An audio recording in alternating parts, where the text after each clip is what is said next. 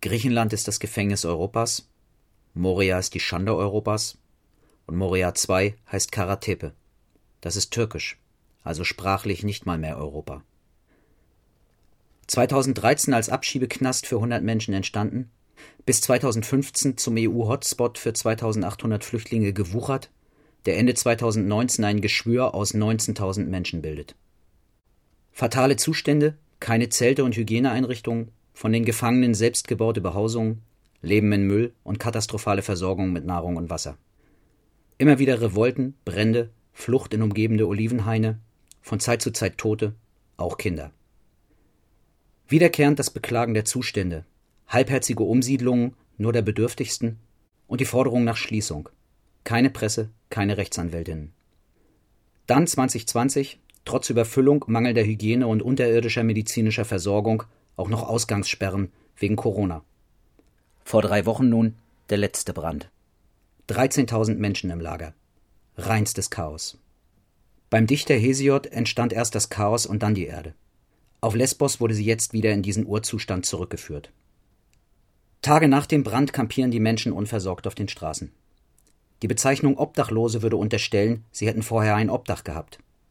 Und der Vorwurf der Brandstiftung suggeriert, dort wäre etwas Erhaltenswertes verbrannt. Aber es ist nur ein Haufen Müll und Dreck verbrannt, und der heißt Europa. Dort hungrige Menschen auf dem Lidl-Parkplatz, hier zum Oktoberfest Weißwurst-Pizza im Lidl-Angebot für 1,73 Euro. Die letzten der Morianer werden derweil von der Polizei und der Tränengas auf den schwarzen Hügel Karatepe getrieben, einen ehemaligen Schießplatz. Und die europäischen Abendländer feilschen seither wie die Kesselflicker auf dem orientalischen Bazar, wer am wenigsten aufnimmt. Und nun, drei Wochen nach dem Brand, sind die ersten 139 Menschen in Hannover angekommen. 139 von 13.000, deren Aufnahme bereits vor dem Brand zugesagt war. Wenn ein Prozent überhaupt noch eine Geste sind, dann ist sie sehr, sehr klein. 27.000 Menschen bleiben unter prekärsten Bedingungen den Winter erwartend auf den griechischen Inseln. Das ist hart. Und die EU-Kommission fantasiert währenddessen von flexibler Solidarität und Abschiebepatenschaften. Das ist bitter. Klein, hart und bitter. Die europäischen Werte im Jahr 2020. Klein, hart und bitter wie Rosenkohl. Das neue europäische Leitgemüse. Ich fordere die zwölf Sterne auf der EU-Flagge durch Rosenkohlröschen zu ersetzen. Ist bestimmt auch lecker auf Pizza. Flexible Solidarität, das ist der Abgesang auf Europa. Die Göttin Evropi wird heute nicht mehr von Jupiter in Gestalt eines Stiers entführt. Nein, Sie wird von Sebastian Kurz und dem Rest der österreichisch-ungarischen Monarchie und der weichgekochten, übelriechenden Rosenkohl verscharrt. Kurz und schmerzlos. Sorry für so viel Rosenkohl und so wenig Revolution. Und Dank an alle, die retten, helfen, berichten, sich empören, protestieren, sich schämen, spenden oder einfach nur ihre Hilflosigkeit ausdrücken, wenn täglich Menschenrechte in Europa mit Füßen getreten werden. Ein griechisches Sprichwort lautet Hekatoklozis sexenokolo vemponan. Hundert Tritte auf einen fremden Hintern tun nicht weh.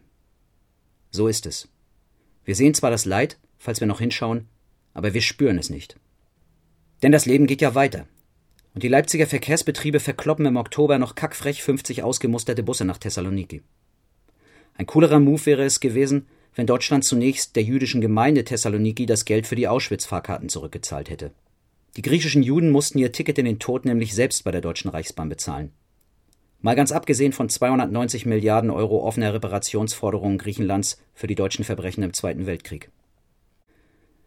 Die mythologische Entführung der Europa ist heute Sinnbild für das, was zu tun ist. Die Rettung Ertrinkender und die Befreiung verzweifelter Menschen aus unwürdigen Konzentrationslagern. Wo die EU und ihre Mitgliedstaaten so kläglich versagen, kann die Menschenwürde und die Restwürde Europas notfalls nur noch mit zivilem Ungehorsam gerettet werden. Denn Menschenrechte sind nicht teilbar und die Würde ist kein Konjunktiv. Musik jetzt.